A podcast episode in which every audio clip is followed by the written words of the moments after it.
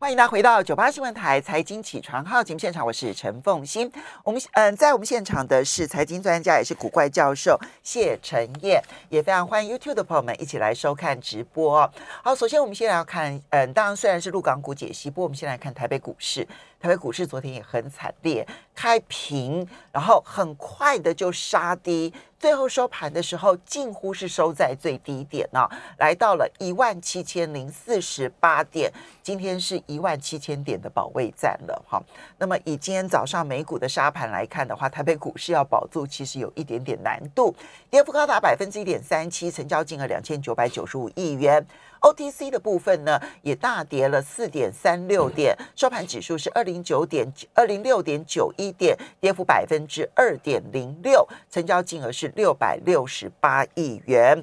那么这边首先就要请教一下陈燕，现在看起来外资的卖不停，对于台北股市的杀伤力是相当大的，眼看着要来测今年的低点了。对，因为现在呃发生的是一连串国际事件的一个反应哦，包括从俄乌战争一直到这个联准会鹰派的升息的态度，到整个大陆比较几个重要的城市的一个封城。嗯，那这个产生的影响是什么？就是最近我们看到美国呃，就是华尔街的部分，针对了几个重要的公司去调降他们的平等，包括 AMD 好，还有这个 NVIDIA。哦，等等，然后包括甚至连 Intel，那这些这些呃大厂其实就是我们上呃电子产业最上游主要订单的来源嘛。那如果他们呃他调降他们的平等，那意味着他所给出的订单未来势必会下滑。那甚至包括品牌厂，像苹果或是非屏阵营各大手机的品牌厂，今年的呃销售的一个数字也大幅度的一个调降哦。那这些其实都是在反映，从我们刚才讲俄乌战争这样一连串以来，甚至就我们讲到接下来通货膨胀，大家预期未来消费者对于电子产品消费呃消费力到意愿的一个下滑，所以现在呃华尔街针对整个包括呃笔电啊手机呃从笔电到呃大型的这个电视啦，还有包括电脑啊等等的这个呃产业预估成长衰。路可能不止趋缓了，还衰退的一个情况。所有的消费型电子几乎都是如此。那过去我们可能还靠两个东西在撑嘛，一个是手机跟这个呃车用的一个部分。那现在手机的部分也都呃呃砍了这个目目销售量目标，大概是百分之二十，甚至但这个数字预估后面不会更好，甚至第在下一季，现在第二季嘛，可能第三季还会再砍。哦，然后再包括这个车车用的部分，刚开始是说很热嘛，大家都卖的很好，缺晶片那种感觉是一件很兴奋的事情，所以大家想办法补库存。现在现在已经不就就就算你这个晶片来了，这个销售的数字也不见得能够跟上哦。所以这这些当然就是影响到现在的状况哈。那呃，当然我们会觉得说我们的数字还不错啊，我们的出口数字啊各方面，但是我要坦白跟各位讲，这个都是在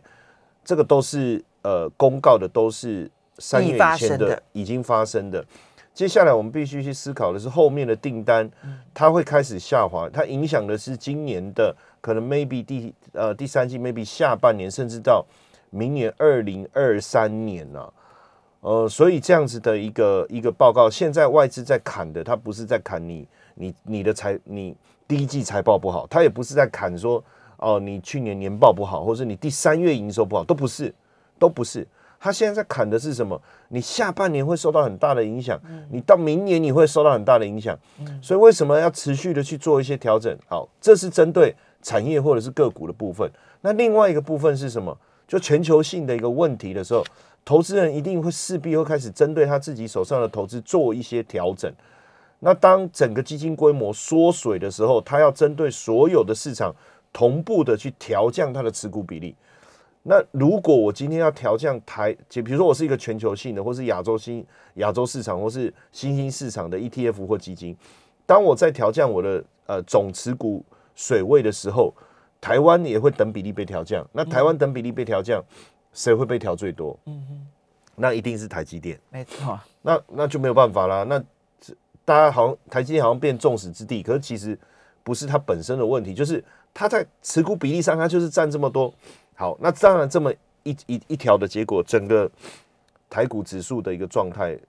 就会出现现在的现现在我们所看到的一个现象。那你再回到整个呃，当然外资的的的卖超到现在为止五五千超过五千五百亿哦，比去年四千八百亿还多。这当然呃，你可以从另外一个角度看，它也不过占我们它总持股市值的百分之多少啊，叭叭叭等等哦，whatever，不管怎么样，它持续在卖出绝对是事实。哦，而且还在汇出，为什么？因为台币这这几天持续的贬值，已经贬破二十九了。嗯，再来一个，就是就是以线图的角度来看，哦，以线图的角度来看，原本我们相对国际股市是比较强的，因为至少我们还站在年线之上，哦，别人站不上去啊，至少我们年线之上。但这几天破了年线之后，如果按照一般市场上对交易敏感度比较高的。的呃实户也好，或者是主力也好，他们通常给他两两到三天的时间，因为如果没有，他们会赶快的去做手上部位的调整。哦，那按照昨天在延续性杀跌破上礼拜五的那个红 K 来看，因为上礼拜五的红 K 算是一个缓冲嘛，如果上礼拜五的红 K 它能够。在今天站上去年线，大家会觉得说那就还好，没事。本来是说，如果昨天如果站回年线，那就是化解了跌破年线的的危机。那或者是说没关系，昨天一个十字线嘛也好，就是说那我再多一天给你。但昨天又破了这一个呃这个上礼拜四的低点，礼拜五的红 K，礼拜四的低点的话，那其实一定在在盘中很多的这个调节的。卖压一定会出笼，这个就操作面来讲，它一定是是这样的，因为很多呃状态大家现在都很清楚。那因为现在呃，如大家也理解后面我刚才讲的产业面的问题哈，这个是事实，而且很多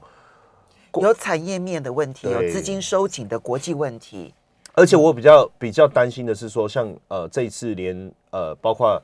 这个刘德英也。也跳出来讲嘛，吼，然后包括铁嘴也也跳出来讲，几个产业面的大佬这一次都蛮蛮蛮呃真实的去讲出他们心里的话，大家会觉得说，连如果连他们比较不对产业发表看法的人都出来示警的话，会不会真的有一些状况哦？所以呃，实际上电子股的表现是相对。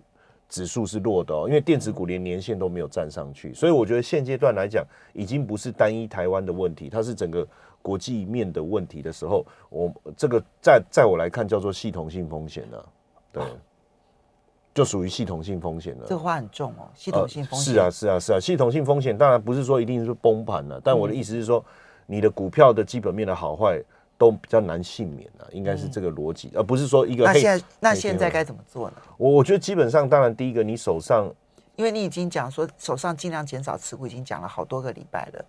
那这些如果已经只剩下，假设说只剩下两层三层，你的建议如何？如果手上有七层，好，我我们分两个极端一点好了，中间值我觉得就是一只脚在门外，一只脚在门内的，有时候你也不知道你要进去还是出来。但是如果说我已经减了两到三层，其实我就不担，我没有很担心啊，因为。坦白讲，我手上还是有有一定比例的持股在了，那那些都是长期的，我我不会特别去担心的。嗯，那因为我手上的资金够的时候，我自然而然能够在股市修正呃后面慢慢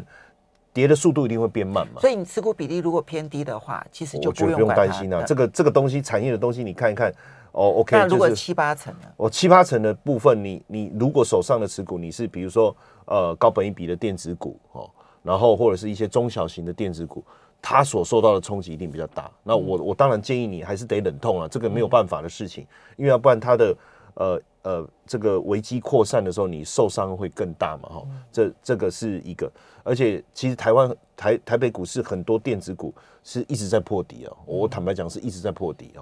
那底在哪都不知道，真真的真的，因为它就是破啊，你也不知道怎么办，哦，那如果是这个部分，我觉得呃减持的速度就要快一点，对，好。那接着我们就来看的是陆港股的部分啊。其实，呃，陆港股其实它就是一直是利空不断，不管是去年的整顿这些网络的这些相平台的这些公司，然后房地产的风暴，然后接着呢就是中概股的危机啊，就中概股呢在美国上市，那美国的监管呢要求那个审计制度，上个礼拜其实中国大陆是修改了它的相关的规定。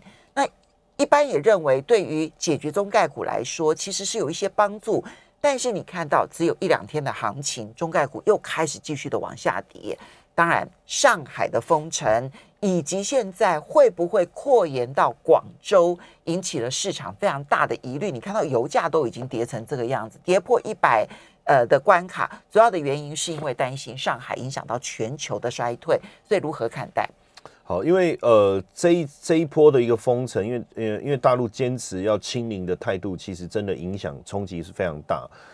呃，这个东西哦，你要你要我们要我们要去思考，就是说我我之前一直在强调一件事情啊，技术面啊、基本面啊各方面呢，你你都抵不过政策它所带来的一个影响。而而我们在做所有分析的时候，其实我们并不知道，假设我先知道后面政策到底要做什么，我当然得想办法顺着政策的角度去操作我们我们的一个部位哈。但是现阶段来讲，不管我们做什么分析，像我们之前还讲到春季躁动啊，哈，我们讲到就是说有可能这个这个呃宽松啊，让股市有一个比较好的一个反弹。但是这些这些我们所谈论的这些议题，当时并没有所谓的封城。这个这个状态出现，我我先提醒大家，因为很多人会说，哎，你们那时候不是在讲什么春季躁动吗？哦，说我啦，不是你们，就是我啦。哦，然后就说，哎，你们不是就就呃，谢老师，你不是在讲什么？但是我要先讲，当时并没有封城这个状态。那所以当封城的这个状态出来的第一时间，你就必须去思考，这个封城它的时间是短还是长，它的影响会是什么？所以现阶段。像花旗，他出了一个报告，他特别讲到，他说封城如果持续到四月底，哦，整个大陆的 GDP 会掉非常非常多，因为我我们在看这个 COVID nineteen 那时候二零二零年出来的时候，非常的严重嘛，从武汉呐这样一路过来，当时上海跟大家一起也出现了这个所谓的封城的的的状态的时候，那因为大家一起封啊，嗯，所以你不会觉得特别特别的。不同啊，或是特别严重，但是现在你如果是重点式的，有等于说有些区域的这个经济活动还是正常，但你这个区域被封起来的时候，它产生的问题是什么？因为深圳啊，在过去它它深圳一开始的时候，哎，其实我们就要知道说，哇，那这种东西怎么可能封得住？它又不是说哦不让你出去，这件事情就解决了。病毒的移动，你如何去掌握？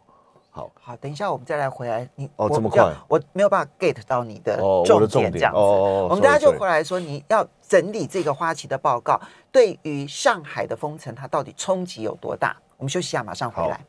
欢迎大家回到九八新闻台财经起床号节目现场，我是陈凤欣。在我们现场的是财经专家古怪教授谢陈燕，非常欢迎 YouTube 的朋友们一起来收看直播。好，陈燕，我们刚刚提到了，就是这一次的封城，花旗提出了一份报告。就是对于这个上对全中国的经济，甚至于全球的经济影响都是非常大的。嗯，那么在二零二零年的时候，可能那个时候感受还不是很深，因为武汉的封城，虽然那时候大陆绝大多数的城市其实都有类似的风控的管制，但是都没有像武汉那么严格。那现在单独的上海封城，其实就看到那个冲击有多大了。嗯。基本上哦，我很快速的做一个结论哈，就是说，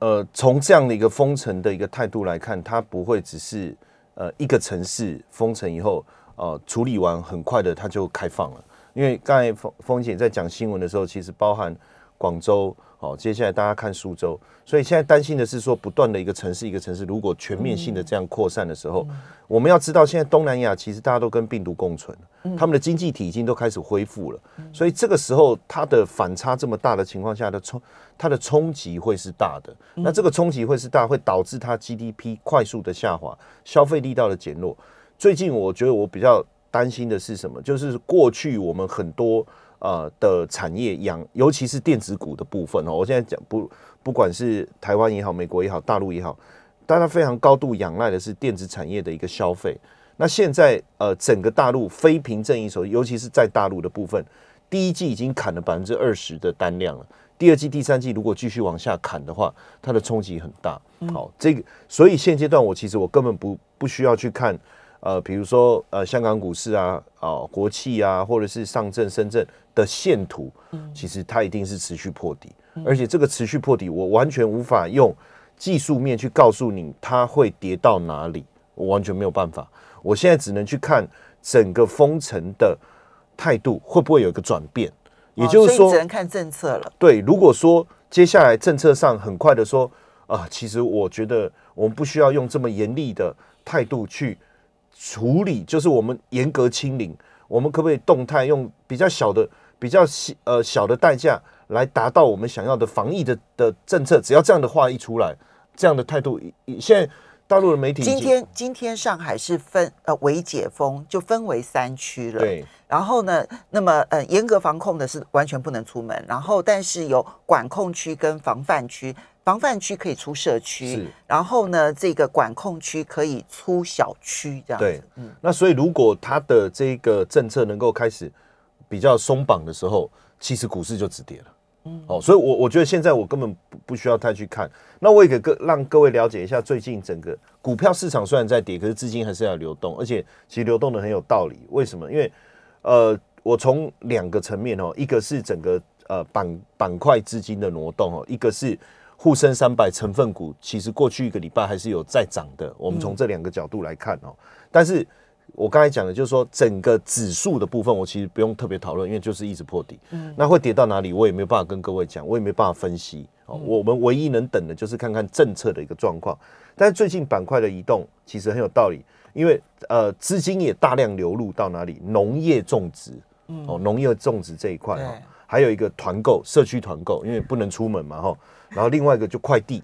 哦，快递因为不能出门，还是不能出门的概念。然后还有就是菜，你有没有发现菜啊、农业啊？因为大家在在家里面，我现在都没有办法出门，我要吃东西啊这些。然后再来就是转基因，还有农村振兴哦，体外诊断。所以其实你会发现，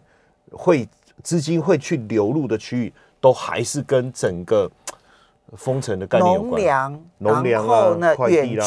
对不对？团购啦，这些反正远距没有很明显哦。我我意思说，远距像团购啦，对对，像物流这一些，对，没错。其实它都是属于你要在家里头，然后其实它必须要。然后对，冯姐，我跟你讲还很好玩的，水产养殖、猪肉、嗯、乳、鸡肉，反正都是跟吃的有关的。然后还有一个是什么很妙的，就是长寿的药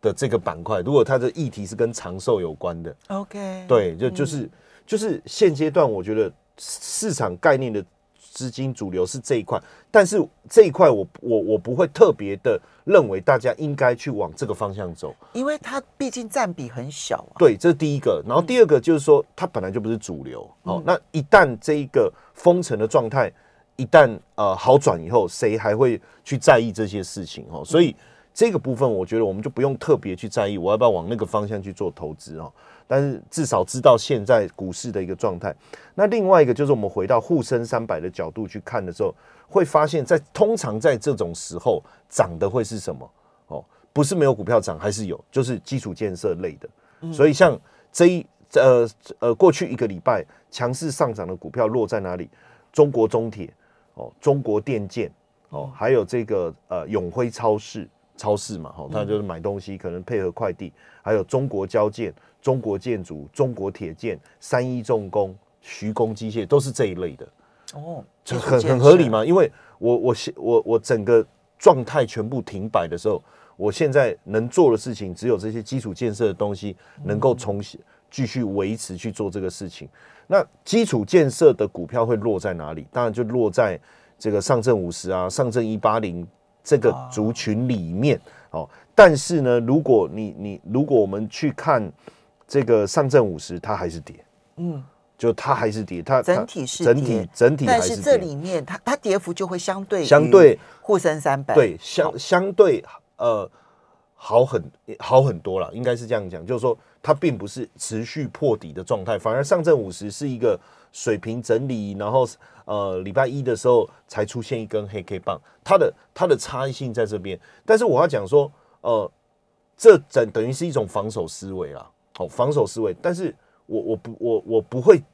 呃建议你去做这件事情。哎，那这样说起来，这这段期间不管是涨农粮也好，或者涨这一些物流相关的，然后呢，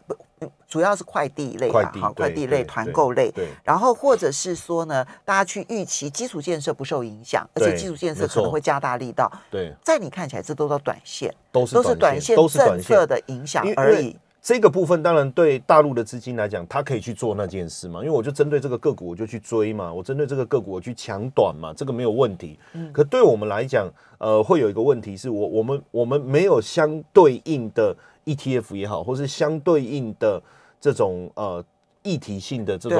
类呃我们所谓的基金也好，我们没有这一方面可以去对应到。所以比较困难。那当然，我们呃基础建设这一块，我们能对应的就上证五十、嗯哦，我们能对应的是上证五十。可是问题是我现在一般来讲，你呃如果说了哈，我我现在假设突然之间这个礼拜他们说好，我们我我们我们不坚持清零了。只要他这句话一出来，我跟你讲，先反弹的会是什么？绝对不是上证五十啊，就是那种那种呃民间消费，民间消费也好啦，电科技股它直接就就砰一个就上去它订单还没来，它错。它股价就砰砰砰就开始强势的一个大涨哦，嗯所以反而那个时候会落在的是那个这个这个呃，就然后你就会看到，哎，原本的这些重工啦、基础建设股票它不动了，但它可能也不不会再跌啦，它不不会跌啦，原本在涨的它也不会跌，但是它就不太动。所以现阶段，我觉得，呃，我们需不需要特别去做避险？哦，这件事情我是觉得没什么必要。就说如果我我的我的我已经调整完了，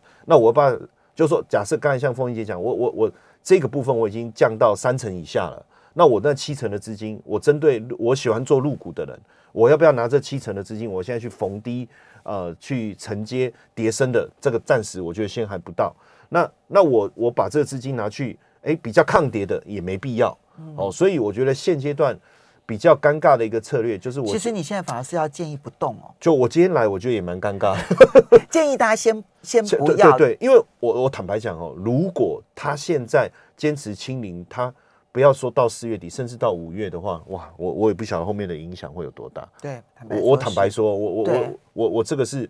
这样，可能很多人听了会不高兴，但是我我我也觉得我今天来有点心虚啊。不不会啊，这个是事实啊，就是在我们不确定它的政策是怎么样子走的情况之下，而政策又影响实体经济、影响股市这么的大，那你你你与其去赌，你倒不如等它确定再说。没错，那当然你说哦，确定了以后，如果它真的反弹，我们又没有办法买在最低点，可是本来买在最低点就不是一件容易的事啊。所以我会觉得说，大的这些重工股虽然在上证五十里面哈，它虽然相对比较抗跌，嗯，哦，而且现在是涨的啦，哦，但是呃，指数反指数还是跌，因为毕竟我们刚才讲的就是某一类股票而已啊，它并不是全面性的哈。那我没有，我们没有必要把资金挪到那边去，好，哦，没有必要。所以你要强调一个重点，在这个时候，如果还有抗跌的，还有上涨的，千万别追涨，不用特别，追，不用追，因为它有它的题材性，短线的题材性。然后呢，反而是要稍安勿躁，等待政策明朗之后，那么整个基本面跟技术面才会真正跟上。对。要非常谢谢陈燕带来的陆港股解析，也要非常谢谢大家。